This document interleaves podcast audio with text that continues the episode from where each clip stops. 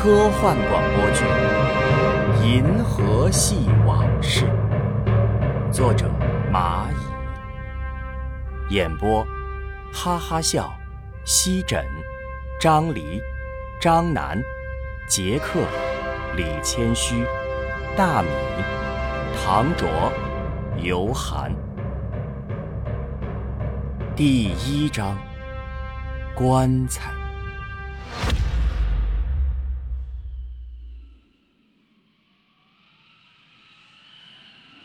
傍晚，太阳偏西，肆虐的风沙，整个地表毫无生机。刘淼开着爷爷留下来的大吉普车，去往五十公里外的工作地。高海拔天文观察站。车外飞沙走石，昏天暗地；车内尘土飞扬，各种金属摩擦声。车是老款的，跟老火车头一样。要是公元前的燃油车，早都冒黑烟了。虽然人类掌握了可控核聚变技术后，就对能源没那么渴望了，但车只有家庭条件好的人才能买得起。现在人类最大的危机就是环境问题。环境这个事情呢，还得从一千年前说起。这一天对宇宙来说是一个再普通不过的日子。太阳打了一个喷嚏，这个喷嚏在太空中旅行了十八个小时后，到达了地球。据历史课本记载，人类首先在夜空中看到了美丽的极光。天真的人类不知道的是，在这美丽的背后，一场大灾难正在悄悄来临。高能带电粒子正在破坏地球的臭氧层和人类的电力系统。没过多久，人们听到几声巨响，那是高压电线过载严重产生的爆炸。煤气管道、输油管道紧随其后，也发生了大爆炸。瞬间，全球各大城市陷入火海，交通、通讯、水利。等依靠电力基础的这些设施瞬间罢工，强大的太阳风暴把地球扒去了一层皮，紫外线直射地球。最要命的是，核电反应炉得不到冷却，也发生了爆炸，核辐射遍布全球，到处是动物的尸体，海洋的水分基本消失。在那短暂的一年时间内，各种暴乱、疾病使地球人口从七十亿骤减到二十亿，地球环境越来越恶劣，越来越不适合碳基生命居住。人类花了近一百年时间搞基础建设，再后来，人类开始建造金字塔，还有一部分精英。去研究棺材。又过去了一千年，环境还是没有得到缓解，人们早就忘了那个田园时代是啥样了。到了刘淼这一代，人们为了抵御沙尘暴，出门要用防护服把自己包裹得严严实实，只有护目镜的位置能看到本体。即便穿成这样，也抵抗不住没日没夜的沙尘暴，还得带上呼吸系统。整个社会结构也发生了变化，国家这个概念也不复存在，人类分为两类：一类是穷人，另一类是富人。富人居住在棺材里面，环境恶劣的金字塔留给了穷人。最小规模的金字塔也可以居住几万人，大一点的甚至可以居住几十万。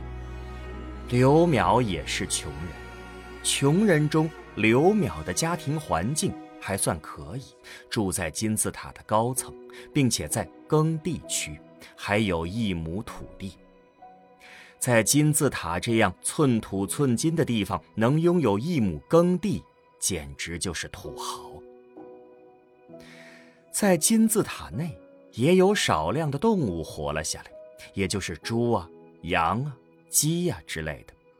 最多的就是老鼠和蟑螂，在金字塔外面的沙漠里，偶尔还能看到壁虎。这会儿，刘淼的车已经离开他所在的金字塔亚洲一九八三号生活区已有十几公里了，但在风沙中还隐约可见。突然。电脑系统发出警报声，沙尘暴来袭！妈的，又是沙尘暴！此时，沙尘暴使天瞬间大黑，道路基本不可见。刘淼擦去汽车工作面板上的尘土，切换到自动模式。遇见这样的鬼天气，手动驾驶是太危险了。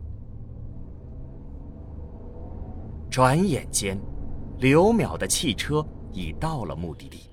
这座小型金字塔就是刘淼的工作单位——高海拔天文观察站。刘淼把车停好，又把四个轮胎固定在地面，摸着车旁的一根铁索前进。这根铁索是专门为外出设计的，免得人让大风给刮跑。刘淼打开第一道密封门进入，在打开密封门的同时，有大量尘土飞入。刘淼进入后，赶紧关上密封门。刘淼打开自己的衣柜，在他衣柜的旁边是两个同事的，第一个是台长蔡武文的，第二个是艾琳的。平时台里就他和同事艾琳。台长是地地道道的有钱人，没有什么大事是不会来单位的。刘淼简单的整理一下自己的仪容后，来到主控室。艾琳看刘淼进来，立马从工位上起来，去接刘淼的双肩包。哥，你终于回来了。你一个女孩子家家的，就不能坐地淑女一点？反正又没有别人，怕什么？你周没回家了吧？回去干嘛？又脏又臭。阿姨呀，让我带了一碗拉条子，快去吃去吧，坨了就不好吃了。哎，你说，这里要是我们自己的家该多好。想什么呢？哦，阿姨知道你喜欢吃醋，特意在包的侧面给你放了一小包醋。还是阿姨对我好。刘淼在电脑上翻看着今天的观测数据，艾琳已吃完了面条，拿起那一小包醋，直接往嘴里一倒，爽。好了，我去洗澡睡觉了。嗯，好，睡去吧。艾琳拖着疲惫的身子去了宿舍。风沙肆虐，几个大口径射电望远镜在风中。摇摇欲坠。突然，音响内传出一阵脉冲声，用的是古老的二进制。刘淼迅速打开设备，对其进行破译。破译后，屏幕上只有两个汉字：“你好。”刘淼看到这两个字，兴奋劲儿立马从脸上消失。他靠在椅子上。盯着屏幕，脸上露出一些苦笑，还有点大失所望。片刻后，刘淼以同样的方式回复了对方：“你好。”窗外，风沙继续。不知不觉过去了两个半小时，刘淼觉得有点冷，于是起身找了一张毯子披在自己身上。这时，音箱内又传出一阵脉冲声。刘淼快速来到电脑，破译后是一个中年男子的声音：“你能陪我聊一会儿吗？”刘淼以为是空间站的恶作剧，有点不耐烦地对着话筒：“回复一条信息需要这么长时间？你们空间站的人是不是都这么慢？”刘淼随后在电脑上查看空间站的位置，正好掠过天文台上空，这让刘淼更加确定是空间站那几个人的恶作剧了。时间又过去了三个多小时。电脑音箱再一次传出那个中年男子的声音：“空间站那里，是你们地球的航天设备吧？我这里可没有空间站。”睡得迷迷糊糊的刘淼拿过话筒：“哎，有什么事儿你直说吧，别这么慢好不好？”刘淼说完话，把身上的毯子拉了一拉，继续睡觉。第二天清晨，阳光照射在射电天线上，刘淼的吉普车也让沙尘埋了一半。这会儿，刘淼正在穿外出的衣服，打算回家。艾琳走到工作台前，指着电脑上的数据：“光速只有这么快，哥，你昨天晚上和谁在聊天啊？”“不知道，应该是……”空间站那几个人恶作剧吧？不对呀，空间站应该可以实时通话啊。那你查一下，在这个方位，一点一八光时的位置上有什么？好的，我走了啊。你需要带什么东西吗？嘿嘿，给我带点零食就行。刘淼出了单位大门，来到车前，擦去车挡风玻璃上厚厚的尘土，解开四个固定车辆的轮胎锁，出发。刘淼的吉普车驰骋在沙漠中，远处隐隐约约可以看到亚洲一九八三号生活区的那一座最高的金字塔。金字塔最高几层是蔬菜种植区，这个区域有几十层，每一层都是不同的蔬菜和植物。这里为了让植物更好的接受到阳光。外墙是玻璃的，这里长期住着一些工作人员，在打理着蔬菜。再往下一层是富人接待区，这里装修豪华，金碧辉煌，可以看到一些穿着睡袍的富人在这里悠闲地做着按摩，还有一些人打电话谈着生意。哎，我刚上来。还没去呢，我打算在上面待一个月就下去。马总，人家可是一辈子不出来。再往下有酒吧、KTV 等一些娱乐设施，这些地方是专门为富人提供服务的。再往下一层是又一个富人接待区，这里主要接待刚从地下棺材里出来的富人，他们出来后先在这里享受给自己提供的理发。修剪指甲等服务，再下一层就没有那么豪华了。这一座金字塔的管理工作区，普通的办公环境，吵闹的人声。小刘，看一下一百五十四区，怎么了？好像有人打架呀！哎，我知道老张为了两个老鼠的事儿烦他妈死了。再往下，再往下，就是穷人区，密密麻麻。好几百层，自由市场、居住区都在这里，环境杂乱，各种小商小贩吆喝着，每个人身上都是油油的污垢，汗水留下的印记，到处可以看到晾在外面的衣服、赤裸上身的汉子，还有老鼠、蟑螂。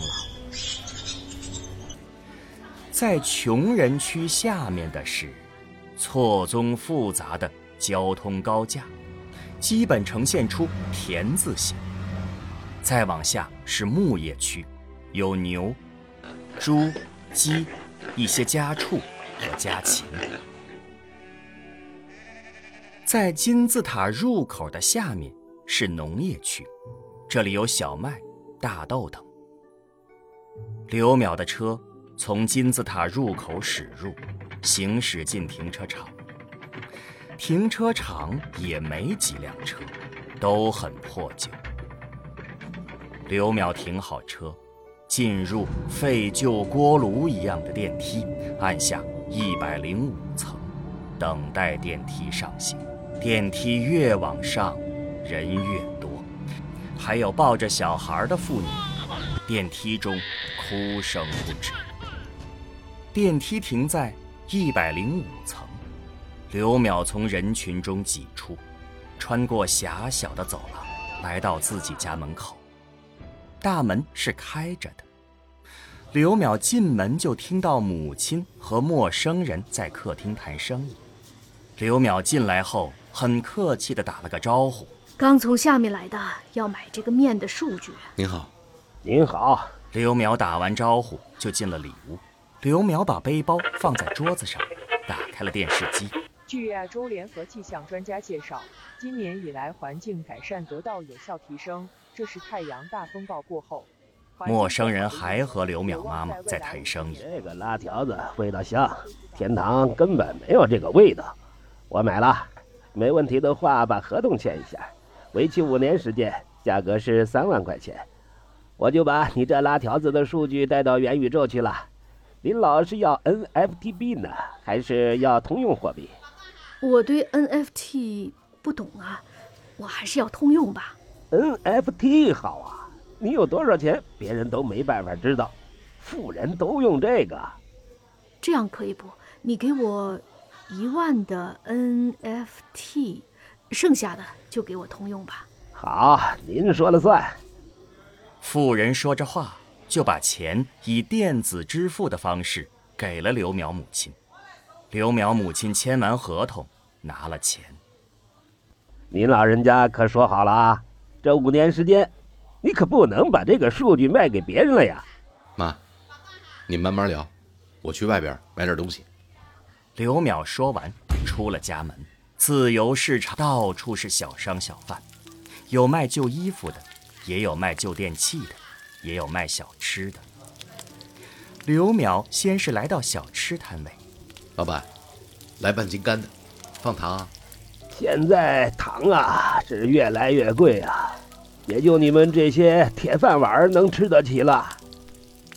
老板说着话，用半截矿泉水瓶子做成的勺子，往刘淼的饭盒里舀了两勺油炸好的赤木虫，又在上面。撒了一小勺白糖。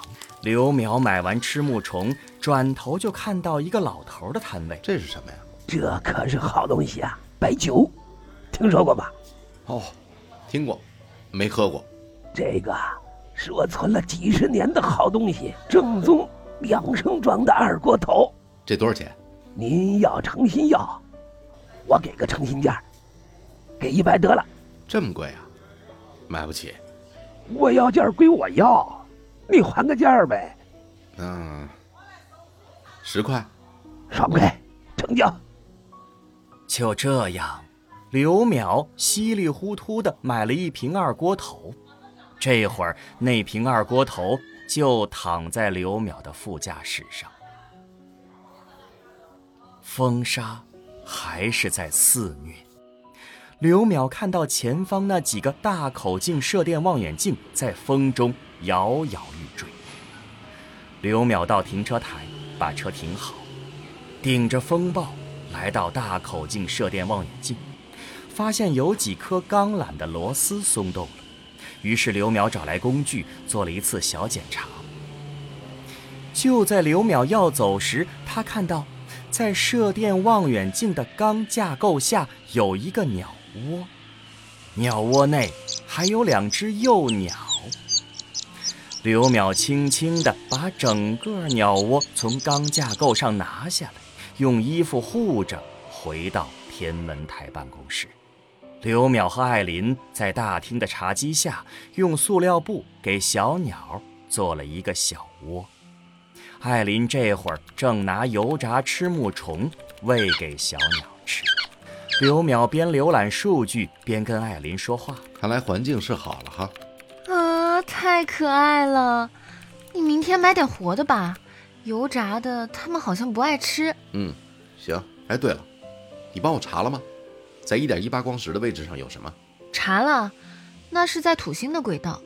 那边有什么呀？没什么东西啊，人类都一千年没有发射过探测器了。哎，有没有可能是一千年前发射的宇宙飞船？上面宇航员冬眠了，现在才醒？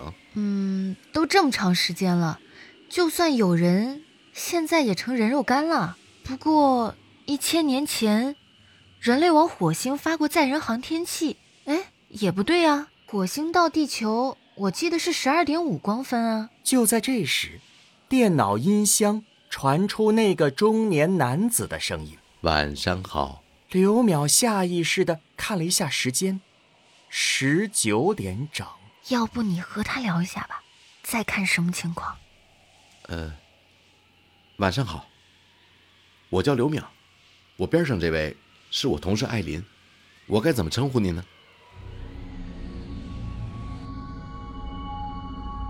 刘淼的声音以电磁波的形式顺着射电望远镜的方向前进，一秒后来到月球轨道。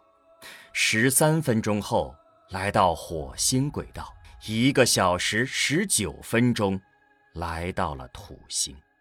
刘淼，艾琳，你们好，我还没有想好自己叫什么。这个洪亮的声音以电磁波的形式从土星原路返回，时间过去了两个半小时。这个声音在刘淼的计算机上响起。我还没有想好自己叫什么，这人有毛病吧？哎呀，你礼貌点儿，你就顺着他的意思聊，看看他到底要干什么。反正你值夜班也是闲着没事干，我去睡了。我叫您土大哥如何？您是一千年前地球上的航天员吗？这样说也算准确。你现在吃什么？我吃太阳能，那你又吃什么？就这样，刘淼和土大哥聊了一周。这天，车又坏了。刘淼和这个修理厂的老板是老熟人，所以车子有什么问题都来找他修。修理工正在车下给刘淼修车呢。而刘淼心不在焉地趴在围栏边上，看着地下的木叶区。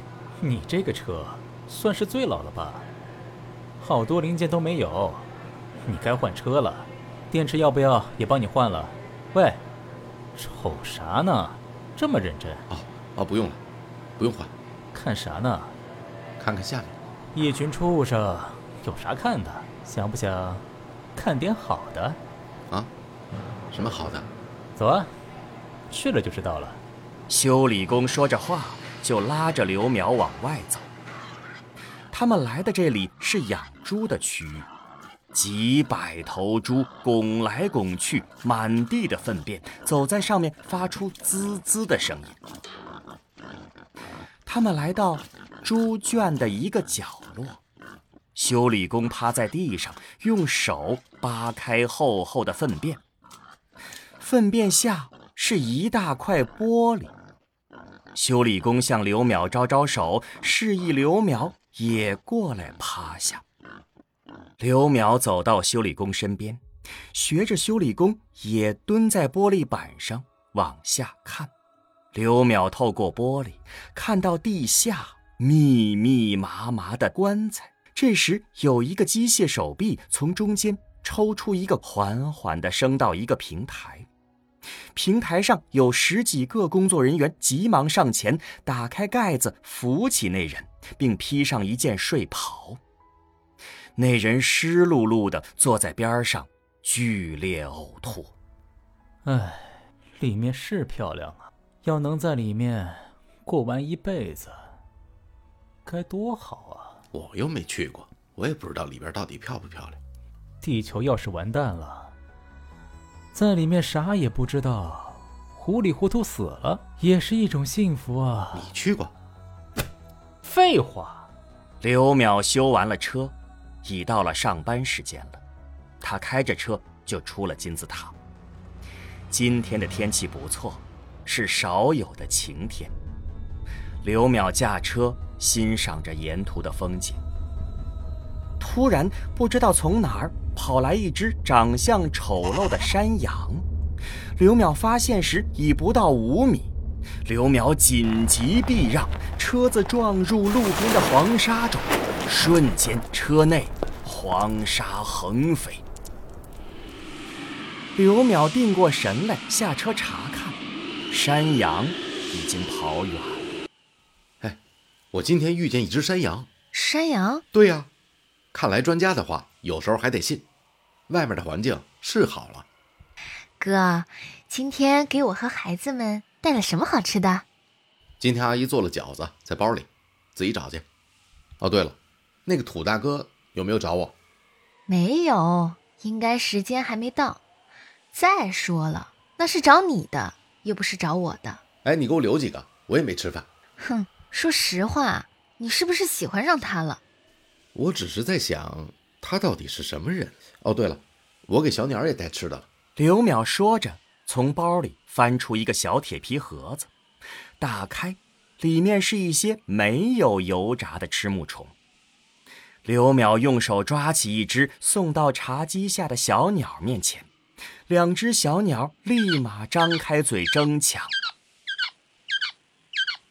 听老人们说，饺子就酒，越喝越有。哎，你要不要试一下啊？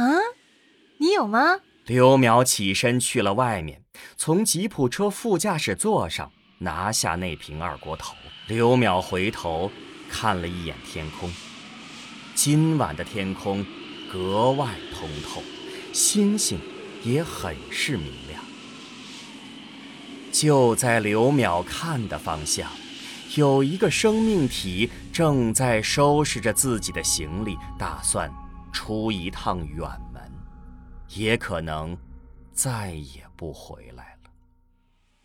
不知不觉，桌上的二锅头已经喝下去了一大半。是，虽然很丑陋，但就是山羊。过不了几年，我们就可以去外面生活了。两人正聊着天儿，主控室音箱里传出土大哥洪亮的声音：“我老家也是地球。”我在这里待了一千多年了，多少有点想念我的家乡。说不定是真的航天员呢，你去聊聊吧。我跟他聊聊，我就听听你们聊啥。聊聊就聊聊，他要真是一千年前的航天员，我就告诉他，别来地球了。刘淼说着话，还打了一个酒嗝，站起身，摇摇摆摆的来到控制台前。对着话筒，哦，我明白了，祖爷爷呀，嗯，地球现在别来了，应该是你走了不久，嗯，大概一千年前吧，太阳发生了大风暴，对吧？我说这些没问题吧？没问题。大量的带电粒子进入了大气层，最可怕的是核电站的反应炉就爆炸了，然后地球就这样了。这些信息你是从哪里得到的？啊，这都是我上小学的时候教科书里教的呀。你为什么不去棺材的博物馆看看呢？刘淼听完最后一句话。已经是凌晨了，但他一点睡意都没有。这土大哥到底是何方神圣？在棺材的博物馆内到底有什么秘密？最终，刘淼决定去棺材里一探究竟。